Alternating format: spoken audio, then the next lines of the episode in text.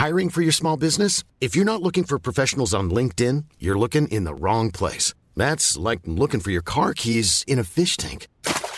LinkedIn helps you hire professionals you can't find anywhere else, even those who aren't actively searching for a new job but might be open to the perfect role. In a given month, over 70% of LinkedIn users don't even visit other leading job sites. So start looking in the right place. With LinkedIn, you can hire professionals like a professional. Post your free job on linkedin.com slash people today.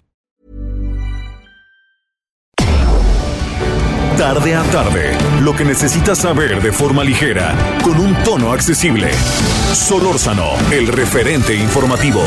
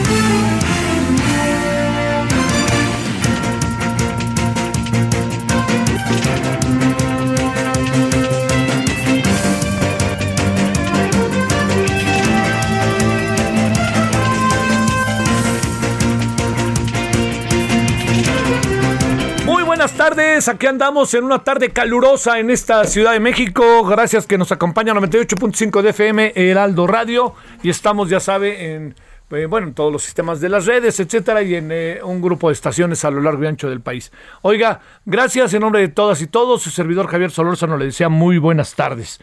Eh, nos hoy, hoy nos amanecimos con una noticia bastante fuerte de nuevo. Por favor, ya de una vez por todas reconozcamos el asunto. Nueve personas, nueve personas fueron eh, asesinadas, entre ellas dos mujeres, en Atlisco, que es una ciudad grande en Puebla. Grande, una ciudad grande. Eh, todo ello se, debió, se derivó a un grupo armado que habría matado a estas personas. Claro que va a ser muy fácil para todos decir, claro, no, pues el asunto está en que eso se debe a que estaban, eran riñas entre ellos, ellos son los malosos, se andan matando entre ellos como fuera, yo le diría, este, pues debe de, debe de haber algo más que eso, por favor, por favor. Fíjese, nada más haciendo un poco de memoria, 17 asesinados allá en Santa María, en San José Gracia, Michoacán. Eh, por fortuna no hubo muertos, pero heridos seriamente, pero el, espectáculo de la, de la violencia fue brutal allá en Querétaro. Y hoy, allá en Puebla, nueve personas, este, pues quién sabe si ultimadas, asesinadas, vamos a ir viendo, ¿no? Exactamente este qué, qué podemos este, ir sacando poco a poco de la información. Eso, eso se lo cuento porque no, no, por favor, no soslayemos que hay una circunstancia de violencia cada vez mayor, cada vez mayor en todo el país yo creo que sí es cierto que en términos de violencia de alto nivel, eh, se, se, yo diría que, estamos nosotros en muy claramente determinadas, ¿no? Muy claramente determinadas algunas zonas.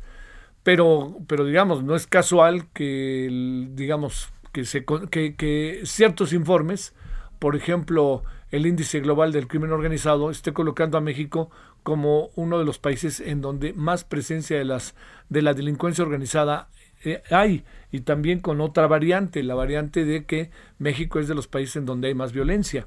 Bueno, todo esto que le estoy diciendo, yo entiendo que es eh, habrá habrá quien piense que no es así, ¿no? Habrá quien piense que que, o sea, o incluso desde la perspectiva del poder político, habrá quien diga, no, eso no va por ahí, son otras las condiciones. No, no, es, es, esto es, y, y si los informes vienen de fuera, yo sería la idea de que no, no andemos este, señalando, ¿no? Señalando, no, es que este, lo que pasa es que lo hacen como parte de, un, de una mirada crítica contra nosotros, son los adversarios. No creo que vaya por ahí. Yo no dudo, mire, déjeme decirle algo que, que yo creo que podremos compartir como está la política en México, siendo que los partidos políticos están diluidos, Morena mismo está diluido, lo que pasa es que está de la mano de un presidente profundamente poderoso y todo, Morena no existe per se, Morena existe por el presidente. Y lo que el presidente mueva y no mueva es clave para Morena. Tan es así que, bueno, hasta altos funcionarios o, altos, bueno, una jefa de gobierno de la Ciudad de México como Claudia Sheinbaum, que en el papel es poderosa, todo lo que diga el presidente ella va atrás, ¿no? No, no, no, no se ve que haya un peso real de propio del propio partido, si no es a través del presidente. O sea, tan es así que todos los candidatos lo primero que hacen es ponerse este, al presidente junto como, como si estuvieran afuera de la Casa Blanca sacándose una foto con Clinton, ¿no? O sea, ¿por qué? Pues porque saben la importancia que tiene. Entonces, todo eso que, que, que en, en, el terreno de los hechos está sucediendo, eh, pues este, también no, al no haber una oposición, eh, muy claramente, el presidente pues este, de repente camina por la libre, pero esto no quita que en los gobiernos de los estados, que en los estados del país, rectifico, sea México un país con una serie de debilidades que van más allá de la voluntad del presidente, porque además en los estados no se resuelven por más que sean de Morena.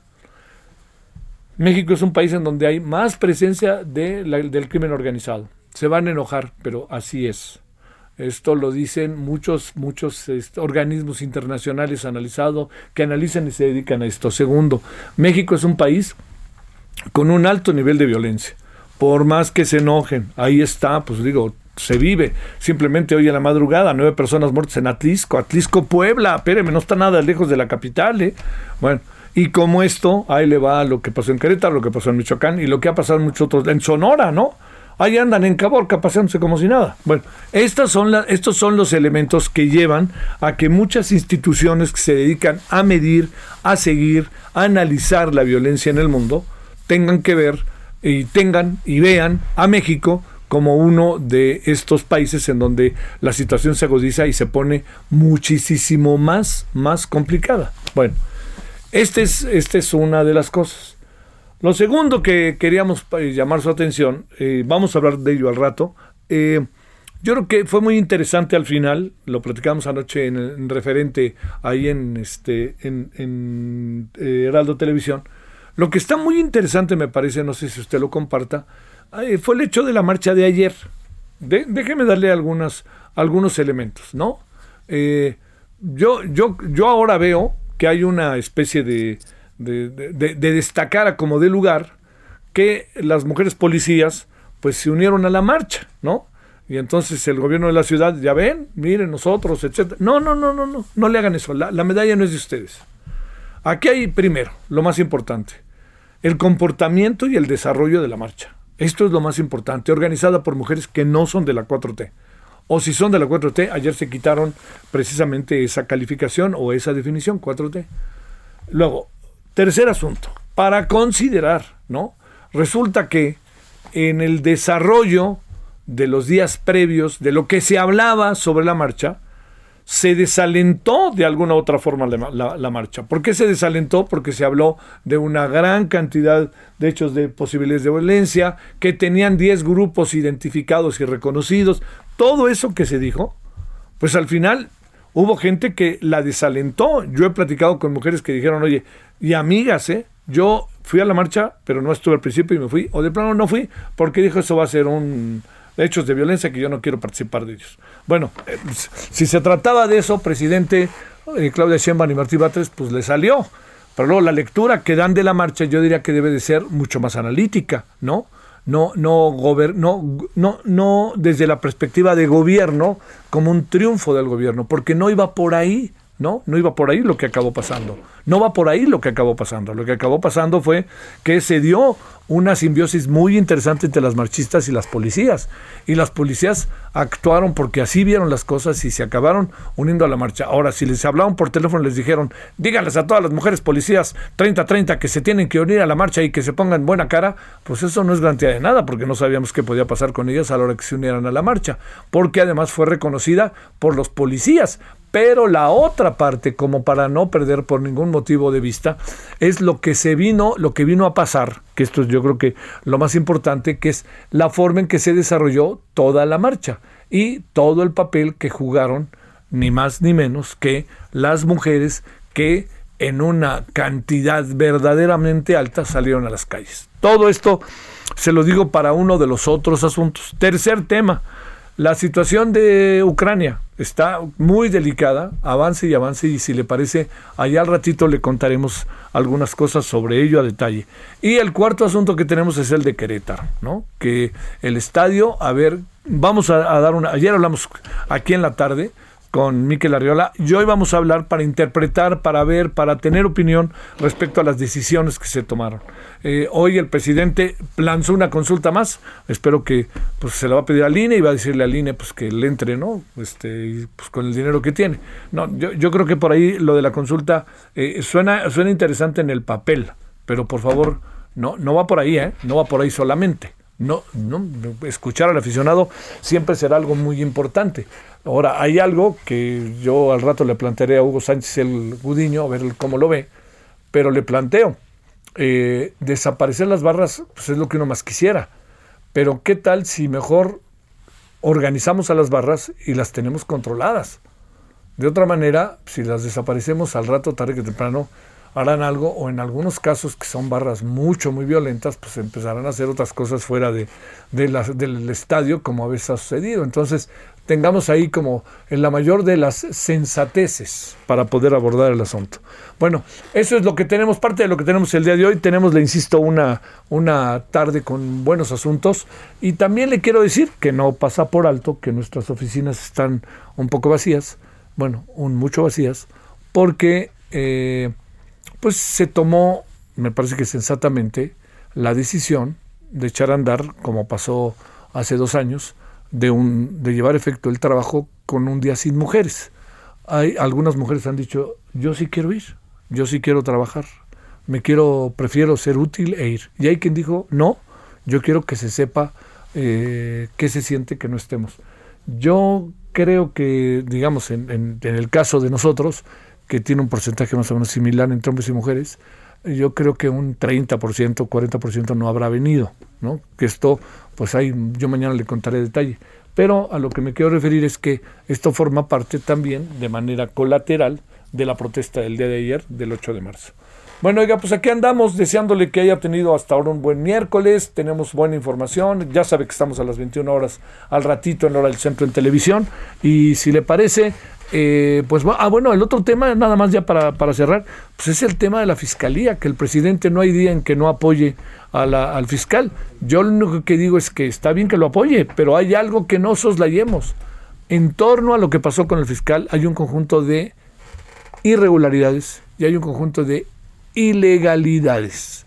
Entonces, yo me parece que mientras no nos echemos para adelante con ese tema y sigamos, el presidente siga defendiendo al fiscal, pues no se va a ir a la esencia del asunto. Si vamos a esperar a que la Corte diga si sí o no tiene razón la fiscalía, o sea, el fiscal, en el tema familiar que trae, pues, y entonces a partir de ese momento, si es a favor del fiscal, el presidente va a decir, ya ven, es una, entendió la Corte. Y si es en contra, pues es que la Corte está vendida, pues entonces no vamos a llegar a ningún lado. Per se hay un conjunto de irregularidades legales que se tienen que atender por principio. Y sabe que es lo peor, que quizá lo debería atender la fiscalía, pero la fiscalía está como juez y parte casi de todo.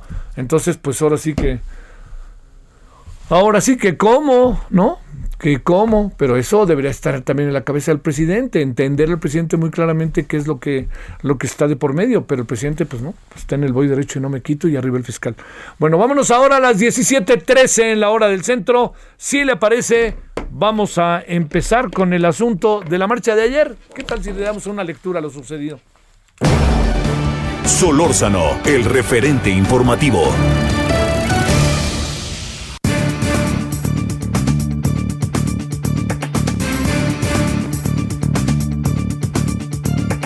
Bueno, como le decía, Indira Sandoval, activista defensora de los derechos de las mujeres.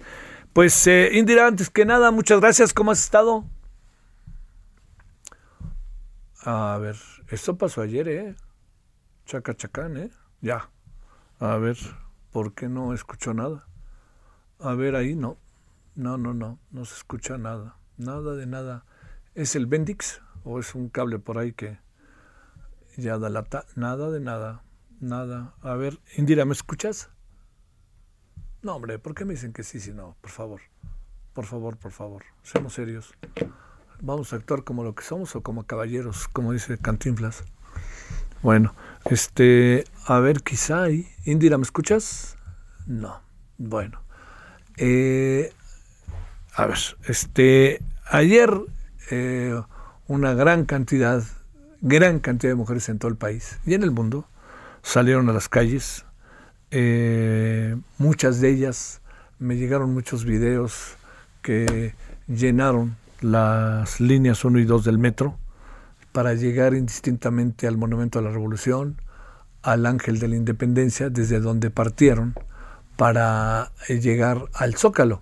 Algunas ya no se siguieron hasta el Zócalo, ¿eh? algunas ya no, no buscaron, no buscaron este eh, cómo, llegar, más bien se dieron de baja antes de llegar por la gran cantidad de personas que había. Ayer platicaba con alguien que había ido a varias marchas y me dice que ella cree que la de hace dos años, e incluso la de hace tres años, fue quizás numerosamente mayor que la de, la de ahora. Pero yo sí le diría, pues en esto, luego ya sabe, el gobierno de la ciudad primero dijo que 12 mil, luego ya como que se puso otra cara y puso 50 mil y luego ya dijo que 75 mil.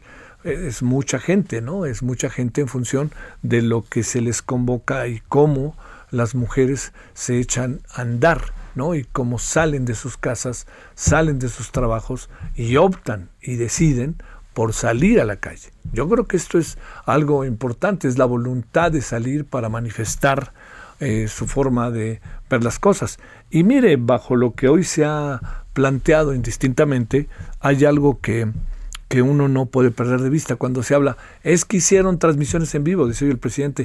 Pues el presidente, la verdad que debería de saber o que le informen que todas estas transmisiones de ese tipo son en vivo y se echan a andar en la televisión y en el radio. O sea, aquí en el Heraldo se hizo una transmisión en vivo de la marcha. Luego también tuvimos en otro, no solamente fue Milenio, fue también este, hasta donde yo sé Televisa, TV Azteca. Por cierto, fue el Canal 11, el Canal 11, medios públicos, va. Bueno, medio público del Instituto Politécnico Nacional, que no del gobierno, no quisiera pensar, también transmitió en vivo y muy, en los estados se transmitió en vivo. Y yo le digo, si yo hubiera podido transmitir en vivo, lo transmito todito en vivo. Pero esto y muchas otras cosas, porque uno sabe que son del interés colectivo. Con eso creo que le digo algo. Vamos a probar. A ver, ¿qué posibilidades hay de que sí hayamos resuelto el problema? ¿Qué, del 1 al 10, ¿cuánto? Abusados, ¿eh? 10, a ver. Indira Sandoval, ¿me escuchas? ¿Cómo estás, Javier? Buenas tardes. Saludos a ti y a tu auditorio. Gracias, Indira. Muy buenas tardes. A ver, ¿qué, qué primeras conclusiones sacan de la marcha de ayer? Platicando con tu colectivo, activista, defensoras de derechos de las mujeres, ¿qué has hablado? ¿Qué balances sacan? ¿Qué lectura dan? ¿Cómo ven que actúa el gobierno federal, estatal? ¿Qué pasó con las policías? Todo eso, ¿qué ves, Indira? Bien, bueno, lo primero que habrá que decir es que queda claro que ni sus muros ni sus vallas hicieron que las mujeres feministas nos detuviéramos y con la dignidad derrumbamos sus murallas. Eso debe quedar claro porque pese a la narrativa que estuvo instalada desde el gobierno de la Ciudad de México, por ejemplo, que el secretario de gobierno decía que éramos de alto riesgo y de peligrosidad, fueron sus declaraciones tan desafortunadas, o el gobierno de Michoacán, el gobernador comparándonos con la porra del Querétaro, las colectivas que se manifestaban en su entidad, y, o estos cartones que se dejaron ver en diarios como La Jornada, eh, comparándonos directamente con, con otro tipo de, de actos que son desproporcionados, pues me parece que las feministas y las mujeres organizadas eh, brincamos todas esas barricadas eh, que nos daban un mensaje de ni te oigo, ni te escucho, ni quiero verte, por un tema de reivindicación de derechos humanos. Fue alentador, la verdad es que nos llena de esperanza, de fuerza, el ver ríos y ríos de, de mujeres vestidas de violeta y de distintos colores o multicolores, porque también de distintas extracciones políticas y de diferentes expresiones, nos dejamos ver y nos dejamos sentir en las redes, en las calles, en los centros de trabajo, en las universidades, y creo que incluso desde el día 7 tomando el cielo con este inflable que dejó ver una cifra que, que refleja poco de la verdadera realidad, pero refleja números que nos duelen, frente a un Estado indolente, frente a un Estado eh, totalmente incapaz de reconocer en principio el problema de la emergencia nacional que vivimos, frente al poco diálogo, frente a la provocación del despliegue desproporcionado de policías que estaban a, aledaños, a las calles aledañas, y que después se sumaron en un acto, quiero decirlo así de manera muy clara, eh, podremos estar o no de acuerdo, más allá de este romanticismo de sororidad de las flores entre mujeres manifestantes y policías, eso tendríamos que esperarlo todos los días. Tuvieron la oportunidad de hacerlo en otro momento eh, y, creo que han sido represores. Hubo represión en Michoacán, en Tlaxcala y lo de la Ciudad de México tenemos que saber leerlo. El momento es oportuno porque lo mismo difundieron la imagen de la policía con los ojos llorosos el año pasado, que era un año electoral, que ahora difunden cerca del mes de abril, que por cuarta ocasión el presidente aparecerá en la boleta, eh, con un tema de sororidad cuando sabemos el contingente que decía feministas de la 4T, todas traían ramilletes de flores y son las que en filita se acercaron a darle a las policías que deberían estar eh, en condiciones dignas, que tampoco deberían ser utilizadas como el brazo armado del Estado y que permanentemente tendrían que habernos mandado el mensaje de que la policía nos cuida y no nos reprime. Sin embargo, venimos del segundo 8 de marzo, por primera vez en la historia, donde no hay templete en la plancha, donde eh, se infiltran grupos este, ajenos a nuestros contingentes y donde se quedaron con las ganas quienes se frotaban las manos de descalificar y deslegitimar las eh, demandas genuinas del movimiento feminista. Entonces, tuvimos afortunadamente una marcha que calificaríamos de pacífica, pero eso es gracias al movimiento feminista organizado que cuando sabe cerrar filas, sabe hacerlo bien y en torno a una agenda como la que se difundió de los 10 irreductibles del 8 de marzo de 2022. Segundo, no caímos en ninguna provocación, ni de su narrativa, ni de su despliegue desproporcionado de policías. Y tercero, tampoco nos comemos el cuento de que salieron en paz eh, y salieron a darnos y recibirnos eh, en buena lid o sumándose al contingente las policías cuando sabemos la estrategia a la que ha jugado permanentemente este gobierno que ha desmantelado las políticas públicas que existían, que ha hecho una reducción pronunciada de presupuestos, que ha criminalizado la protesta, que ha polarizado la política y que nos ha nombrado a las feministas como sus enemigas públicas permanentemente. Y qué lamentable que el acto institucional en la conmemoración del 8 de marzo por el gobierno estatal y federal se haya convertido en una suerte de muro de alabanzas al patriarca para quedar bien. Tal pareciera que esa es la función. Lamentamos mucho porque en, e, ellas, en muchas mujeres que tienen un, poder o un espacio de incidencia, el, el culto a la, a la personalidad ah, pueda más que las demandas a las que no han escuchado. Entonces, hasta ahorita ese es nuestro balance, que ganó el movimiento, ganó la radio organizada, ganó la pacificación, ganó el tema de la demanda en, las calles y no necesariamente eh, este miedo que nos querían infundir de no salir a marchar ante tanto despliegue, pero tampoco damos las, las campanas al vuelo porque sabemos que aunque los, las policías este, tengan flores entre sus chalecos, eh, frente a un país totalmente militarizado, frente a un país que se niega a tener un programa de seguridad integral para las mujeres y que no ha garantizado la vida de las mujeres, sino por el contrario ya son prácticamente el 80% de los feminicidios quienes se, que se ejercen con arma de fuego de alto calibre contra nosotras. Entonces estamos claras de que estamos en una emergencia nacional, de que es el movimiento feminista la única fuerza política que puede dejar en relieve y que ha dejado al desnudo los vacíos institucionales y la orfandad institucional y jurídica y política que en la que vivimos. Y sin embargo, también creemos que esto no debe eh, ser solamente un triunfo, sino seguir exigiendo que todas las autoridades de todos los niveles del Estado deban cumplir su responsabilidad convencional y constitucional frente a los derechos humanos, Javier, que es promoverlos, defenderlos, protegerlos y garantizarlos. a ver. No, no nos dan a tole con el dedo. A ver, nada más para cerrar, tenemos un minuto, pero muy rápidamente, si se puede, Indira. Eh, ¿Quiere decir, si interpreto bien, que lo de las flores era gente de la 4T que le dio las flores y era una puesta en escena? Por supuesto, lo tenemos documentado. El eh, contingente de feministas de la 4T con las flores en manos cada una y una vez que se encontraron con las filas de policías, eh, dieron este, eh, las flores y las fotos este, más difundidas. Sabemos, pues ubicamos perfecto de qué cuentas salieron. Entonces, eh, ojalá que ese mensaje que intentaron dar, porque se les da muy bien la comunicación, este sea más bien se convierta en política pública y que sean las policías quienes nos protejan y se pongan del lado adecuado. Porque yo les diría a las policías, son compañeras y al igual que las obreras. Entonces, eh, el referente informativo regresa luego de una pausa. Estamos de regreso con el referente informativo. En el referente informativo le presentamos información relevante. Millions of people have lost weight with personalized plans from Noom, like Evan, who can't stand salads and still lost 50 pounds.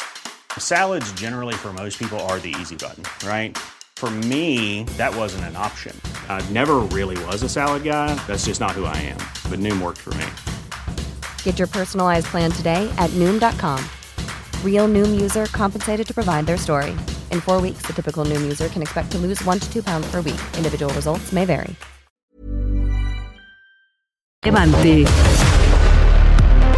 La jefa de gobierno de la Ciudad de México, Claudia Sheinbaum, agradeció el apoyo de Rosa Isela Rodríguez, titular de la Secretaría de Seguridad y Protección Ciudadana durante las marchas de este 8 de marzo con motivo del Día Internacional de la Mujer. El saldo de estas movilizaciones en la Ciudad de México fue reportado por las autoridades locales, 75 mil asistentes, 40 atenciones del Escuadrón de Rescate y Urgencias Médicas, así como traslados a hospitales y retiro de objetos peligrosos.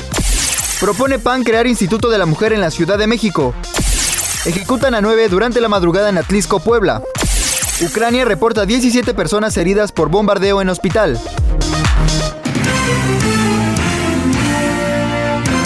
Esperamos sus comentarios y opiniones en Twitter. Arroba Javier Solórzano.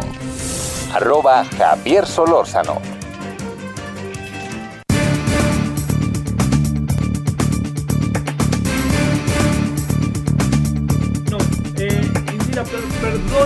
Pero ya sabes cómo es esto de, ya ves cómo es esto de los eh, de los eh, de los tiempos. Pero te quiero agradecer que sigas por ahí, gracias. Eh, Muchas gracias. A ver, te diría para cerrar, es impresionante cómo han difundido las imágenes y cómo también de alguna otra manera este el gobierno cambió, el, sobre todo el capitalino, tanto la señora Sheinbaum como el señor Batres cambiaron su discurso, ¿no? de un momento a otro, ¿no?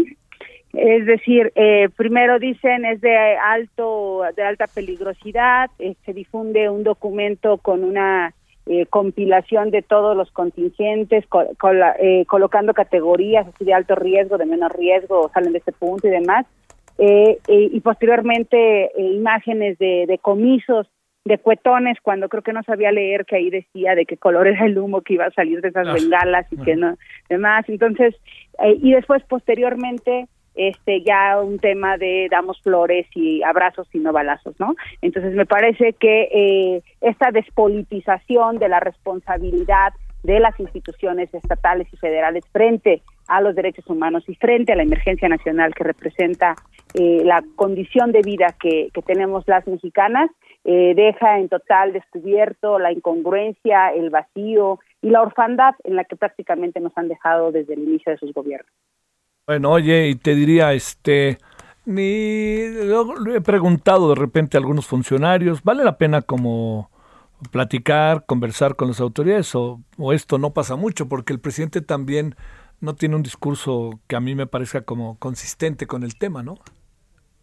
Yo creo que más bien es muy consistente con el tema. Ah, bueno, tienes razón, perdón, tienes razón, tienes razón, ¿eh? Perdón.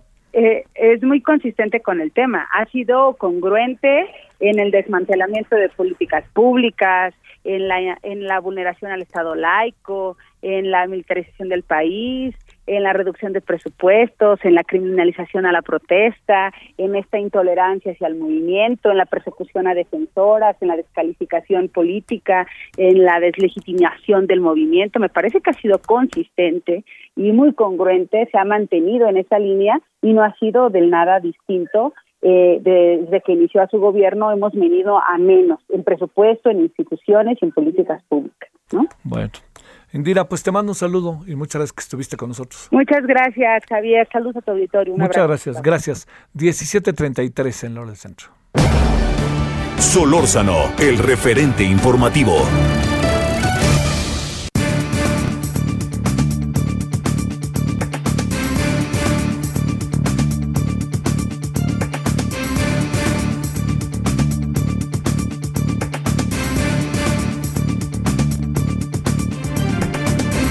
Vámonos a las 17:34 en Lora del Centro. De nuevo molestando a Hugo Sánchez Gudiño, investigador de la UNAM de la FES Aragón, especialista en temas sociológicos, sociológicos del deporte, culturales del deporte. Y le hemos pedido a Hugo pues volver a hablar con él. Y ahorita le cuento para qué. Hugo, muchas gracias. ¿Cómo ha estado, maestro? Eh, maestro, un gusto saludarte, maestro Javier Solórzano. Como siempre, un placer platicar contigo este, has de decir que ya chole, pero ahí te vamos otra vez, Hugo. no, al contrario, creo que tú eres pionero en este, eh, desde los pocos periodistas pioneros en el análisis más allá de lo deportivo de este importante deporte como es el fútbol. Sí. A ver, platicábamos con Miquel ayer en el aquí y luego en la noche tele. Y este se ve, me da la impresión de que nadie se queda satisfecho, o por lo menos los medios si escuchas al guerrero Faitelson, ¿para qué te cuento? Los medios, sí, sí, de repente con respeto para él se pasa, pero luego escuchas a, este a Televisa y TV Azteca y pues mejor se pasan de largo. Este imagen ni se asoma porque ya es que eran dueños del Querétaro. Entonces digo, como que uno no sabe exactamente. Eh, eh, ¿Me escuchas? Este, uno no sabe. ¿Me escuchas, Hugo? Ahora sí. ya. Bueno, como que uno no sabe exactamente, este, bueno, a, quién buscamos o por dónde le damos. Pero lo que sí te quiero decir es, ¿qué piensas de las resoluciones que se tomaron tomando en cuenta el todo, no solamente tomando en cuenta este, esta inmediatez, ¿no? Tomando en cuenta el todo, ¿con qué impresión te quedas? Eh, pues sí, da la impresión de que fueron sanciones, eh, pues, eh, sacadas un poquito de la manga, con cierta eh, premora y con cierto temor frente a los negocios que están en puerta, que es el Mundial en México, Canadá, Estados Unidos dentro de cuatro años, la eliminatoria de México este mes para Qatar, y pues no se diga los acuerdos en negociaciones que hay con la MLS de Estados Unidos, entonces como que es un, una serie de medidas, pues sí, muy, muy este, no a la ligera, pero de manera como que pues muy pragmáticas, digámoslo así porque por ejemplo la credencialización, pues hace 10 años la misma federación la negó, ¿no? Se negó a, credencializar. Hoy credencializar, utilizar bases de datos e incluso esta identificación eh, facial, pues no, no, no es gran solución. Por eso algunos medios y un poco en tono de burla, pues dicen que fue un tirititito esta respuesta de la FMF yo diría que un, un uf, uf y requete uf, porque pues son castigos con demasiada tibieza y lo que es lo central, que son las barras, ahí se quedan, gozan de cabal salud. Y bueno, creo que eso Miquel y los demás eh, directivos como que es una papa caliente la que no quieren tocar. Y ahorita tenemos Tigres Monterrey clásico y América Guadalajara, y a ver qué ocurre. Ay, ay, ay. A ver, Hugo, te planteo, una de las razones, yo, yo pongo ahí como abogado del diablo, ¿no? Una de las razones es que eh, no hay manera de deshacerse de las barras, presumo yo, porque no las tienen controladas y no saben quiénes pertenecen a las barras. Yo creo que esa es una de las razones. La otra es que, ¿qué vamos a hacer de la liga con 17 equipos si este, echamos para afuera al Querétaro? ¿Qué vamos a hacer con todos los jugadores, los entrenadores, las ligas pequeñas, el fútbol femenil? ¿Qué vamos a hacer con todo eso? Este, y tercero, pues nos dimos cuenta que el asunto andaba en manos de, para variar, del grupo caliente, ¿no? Exacto, sí, lo que pasa es que es, una industria pues eh, finalmente lucrativa, es, es, una, es un negocio, entonces pues hay que cuidar el negocio, ¿no? Lo que te afecta hay que cuidarlo. Aquí las barras pues son parte inherente ya orgánica del fútbol mexicano, porque desde que surgen, querámoslo o no, pues sí impactan en ciertos momentos positivamente al negocio. Eh, ahorita con estos hechos, bueno, pues sí lo manchan, pero históricamente sí son necesarias para el negocio del fútbol. Ahí quizá lo que habría que hacer, que bueno, no quieren hacerlo, pues es este diagnóstico serio entre ellos, los eh, políticos locales, los federales, y invitar a las universidades que tienen especialistas en todos estos ámbitos de la violencia y quizás allí encontrar un punto medio y algunas medidas a largo plazo pero como que no, no han querido tocar eso, ni se han querido meter en ese punto. Y bueno, ahora que tenemos ya estos grupos, eh, un poco el aroma de los grupos delictivos dentro de las varas, peor aún, o sea, no creo que, que, toquen de eso. Híjole, a ver, la otra cosa es, este, ¿qué piensas? ¿Sirve de algo que, la, que el Guadalajara decida, que la, afición de la América decida ya no ir a los estadios, este, cuando el América esté visitante? Eh, bueno, de cualquier manera no podía ir, ¿no? Pero bueno. Que lo segundo, que, que se vistan de blanco para el Chivas América el sábado. Eh, que este, tengan a 18 personas detenidas. Eso, eh, eso queda en medio de la industria del fútbol. ¿eh? Bueno, yo creo que para la gran mayoría de la opinión pública, para los aficionados, para la gente que es muy, eh, pues que vive, ¿no? Vive con intensidad este deporte, pues a lo mejor aún así le parecen tibias las medidas, pero la mayoría pues percibe que con eso ya se resolverá el problema, porque también no hay que perder de vista que un sector importante, eso lo he venido viendo en los periodistas deportivos, y quienes llevan el pulso del deporte, de este deporte en los medios, no, no, no, este, no lo combinan ni tratan, lo meten en una burbuja, digamos, ¿no? Sí. Como si el fútbol estuviera en una burbuja y no lo, no lo sacan de la burbuja para conectarlo con todos los problemas que hay alrededor. Entonces eso presupone que su visión, en su visión, estas medidas pues ya acabarán con, eh, serán un mensaje para los que se portaron mal y ya volveremos, se dará la página eh, aparte y volveremos como antes a una armonía. Bueno, eso es lo que yo veo en, su, en, su visión. Yo diría que así como alguna vez parafraseamos a, a Valdano y a Caparrós de que la, el, la grada es el espacio de lo salvaje, pues ahora yo creo que para sobrevivir en esa selva de lo salvaje, habrá que ser amigo de los leones o de los barros para sobrevivir, ¿no? Yo creo que ese sería el mensaje, así yo lo leería.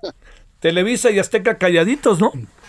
Bueno, es que obviamente a ellos sí les hay un impacto, porque no hay que, ahorita a mí me llamó la atención cómo este tema desde el sábado ha estado viral. son millones de seguidores, millones de fanáticos. Oye, Hugo, más, más, más que el tema Gertz, ¿eh? Exacto, supera prácticamente más que la casa gris, que todo. Sí, claro. Este, este tema es este, impresionante, la cantidad de personas que están conectadas al mismo. Y bueno, pues obviamente eh, las empresas televisoras que, que pues tienen un papel ahí preponderante, pues mejor eh, guardar silencio, ¿no? Y esperar a ver qué ocurre. Sí. Oye, este... Eh ¿A poco no pasará nada al final? ¿Tú qué piensas? Bueno, yo creo que eh, ellos están apostando, ¿no? A que, a que se, eh, con estas medidas en el corto plazo se olvide. Eh, seguramente sí, porque tenemos una historia de memorias y olvidos en esto. yo me acuerdo de una de las primeras conversaciones que tuve contigo, maestro Solórzano, en el 2004, por allí, en la W, cuando hubo este enfrentamiento en el Azteca donde aparecían algunos barristas como varas salvatruchas. Sí, claro. Yo recuerdo que hasta foros se hicieron en el eh, la Cámara de Diputados, en la Asamblea. A mí me invitaron a algún foro ahí con políticos y todo. Prometían que iban a, a, legislar y a crear programas antiviolencia y bueno, ya llevamos casi 20 años y se repite la película. Entonces yo creo que sí vamos a seguir en esa misma dinámica. ¿Supones algo respecto al Chivas América del sábado? Todo bueno, todo tendría que estar muy controlado, al igual que Tigres Monterrey. Además, Tigres va a llorar a Tomás Boy y supongo que habrá solidaridad. Pero te agregaría, este, viene México Estados Unidos el 24 de marzo. Exacto, sí, este, este mes parece pues muy explosivo en ese terreno. Yo creo que allí sí se van a poner las pilas las autoridades, no solo deportivas, sino ya las eh, locales y las gubernamentales con esos megaoperativos, ¿no? Donde hay policías hasta en la cocina, entonces yo creo que hay más policías que público, más policías que aficionados y yo creo que sí, allí sí yo, yo y está bien porque si ya este, lo que ocurrió en Querétaro fue una señal de lo que puede pasar, no imaginemos lo que podría ocurrir con Tigres Monterrey o con América Guadalajara, que son equipos eh, que jalan a millones de fans, a diferencia de Atlas y Querétaro, que son de una escala intermedia o baja, ¿no? Sí, claro. Sí, sí. Oye, este, y para cerrar, déjame preguntarte, este, eh, eh, quien gana un poco en todo esto puede ser la televisión, ¿no? Porque nadie va a querer ir a los estadios. Y si el, y también la otra, para cerrar, te preguntaría Hugo Sánchez Cudiño, ¿y qué va a pasar si el sábado empiezan a gritar eh, ¡pu! ¿Y qué va a pasar en el México-Estados Unidos si Estados Unidos, que es una posibilidad alta, empieza a ganarle a México? También vamos a gritar ¡eh! ¿Y qué va a pasar? Ahora sí se cae todo el teatro, ¿no? Sí, yo creo que esas son dos, este, dos posibilidades que pueden ocurrir. Bueno, la televisión sí se beneficiaría. La televisión, como dicen, no tiene todos los huevos en la canasta, los tiene diseñados y una parte, bueno, yo creo que eh, por eso la televisión se mantiene así, tiene ese escenario contemplado. Yo creo que si no van al estadio, en efecto, va a ser súper benéfico para ambas televisoras, pero será en el corto plazo. Yo creo que después la gente regresará porque así ha ocurrido. En cuanto al grito, pues sí, yo creo que ese, ese grito va a ser un, una verdadera pesadilla. Y si México no cumple con la expectativa, yo creo que sí, se va a convertir en un dolor de cabeza para los directivos, para todo el proyecto que hay de ir, no solo de ir a, a Qatar, sino los proyectos que tienen en puerta. Y a lo mejor vuelve otra vez a darse esta, este gran debate. Pero yo creo que en lo del grito sí puede estar el, eh, el, problema próximo. En lo otro, yo creo que es los, estos megaoperativos que ya tienen muy bien estudiados las autoridades gubernamentales, seguramente los aplicarán y allí, bueno, será eh, el riesgo menor para quien asista eh, al estadio. Por último, este, ¿qué lectura le das hoy a la distancia al, al grito? Porque pareciera que ya es algo que tiene que ver con el encono, con el enojo, con el relajo, con la algarabía, con todo eso junto, ¿no? Sí, habíamos platicado desde en distintos momentos del tiempo justamente el significado del grito y yo creo que ahora se introduce este nuevo elemento que hemos estado comentando mucho de la cartelización de las barras, es decir, es el grito, pero aparte del grito hay otros gritos colaterales que tienen que ver con el vocabulario, con el lenguaje que se da en estos grupos delictivos, ¿no? Así tipo narcocorrido, ¿no? Entonces hay muchas palabras y hay ahí un vocabulario extraño que está nutriendo al grito. Creo que sería un elemento nuevo, que es el elemento nuevo que vimos ahorita en Querétaro, y bueno, yo no sé qué tanto ese elemento nuevo de la cartelización de ese grito afecte o no afecte a, los propios federativos y les pongo un nuevo crucigrama por resolver. ¿no? Hijo de la mañana, bueno. Bueno, este, pues lo veremos, ¿no?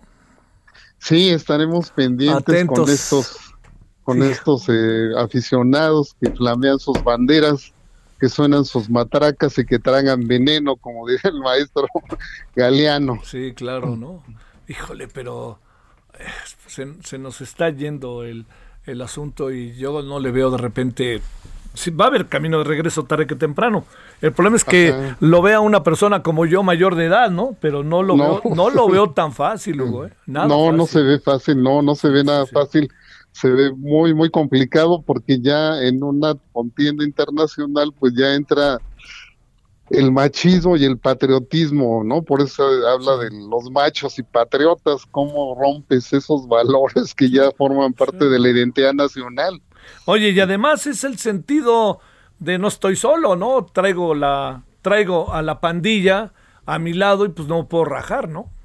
Exactamente, exactamente. Ahí está una de las claves que no han, pues que no han explorado los, los directivos y la gente que quiere resolver este problema y bueno, que se les ha invitado a explorar esa parte, pero bueno, hay temor o quizá no lo entienden o no, no, no, asocian, ¿no? Este tipo de vínculos. Sí. A ver, sé que es una, nomás para cerrar, Hugo, hubieras, digamos, en función de lo que pasó, hubieras considerado con enorme seriedad incluso este pedir la desafiliación del Querétaro?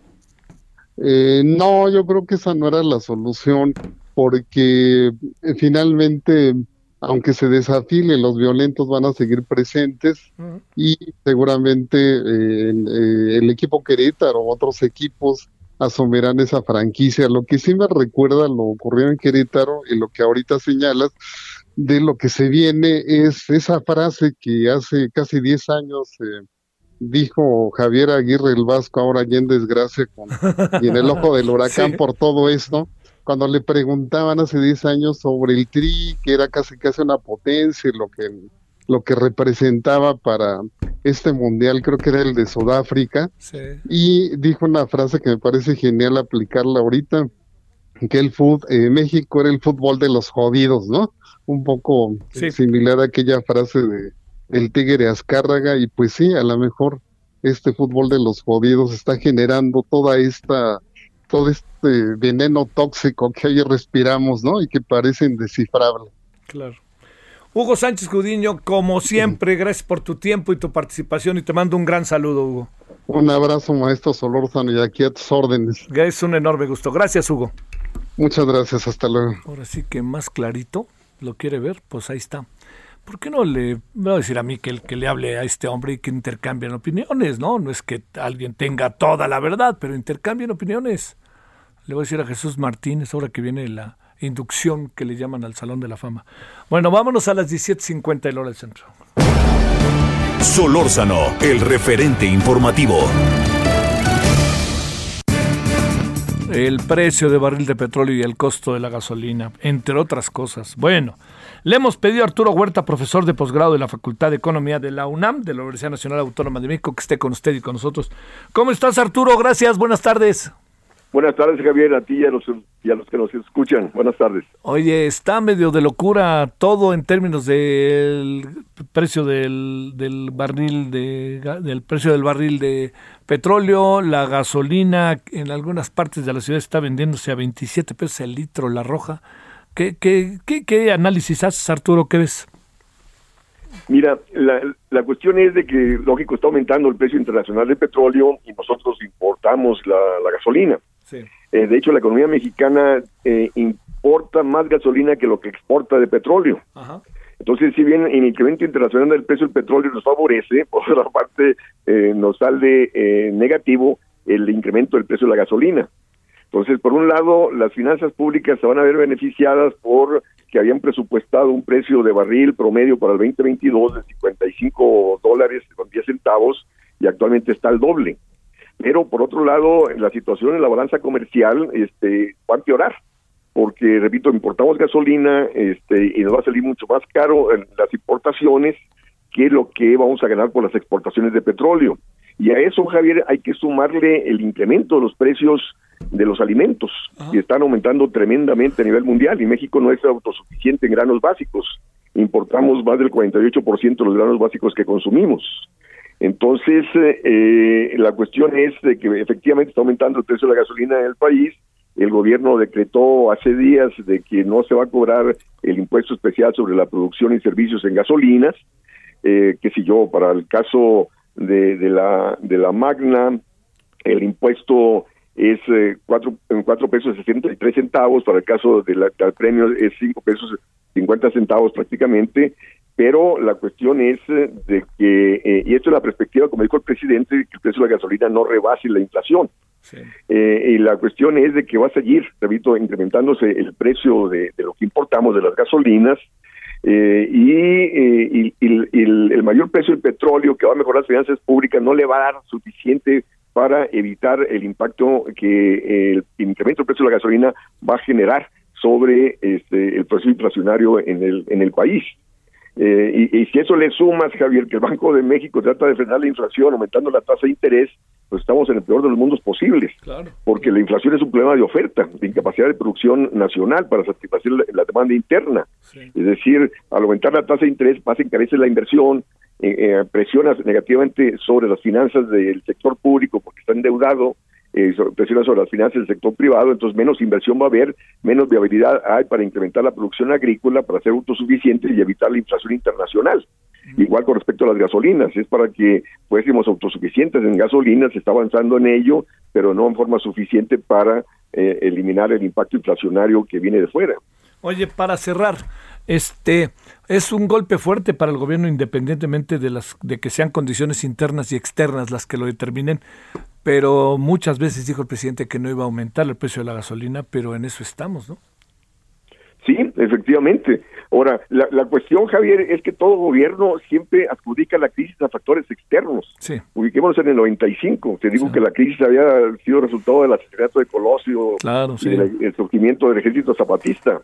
Y ahora te están diciendo que fue por la pandemia del 2020 y ahora por la guerra.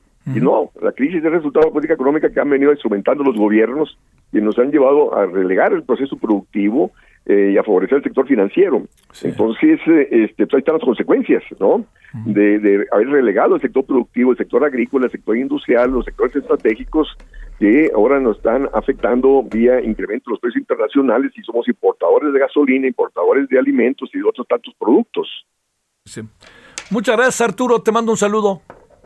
Que estés muy bien, Javier. Buenas tardes. Gracias. Bueno, este tema el tema fútbol, el tema Gertz, el tema la marcha, entre otros a las 21 horas en la hora del centro, cuando estemos... Eh, ¿Cuál otro, perdón? El tren Maya, claro, es lo que tendremos para la noche 21 horas en hora del centro, Heraldo Televisión. Bueno, todavía hay tarde, pásela bien, buenas tardes, adiós.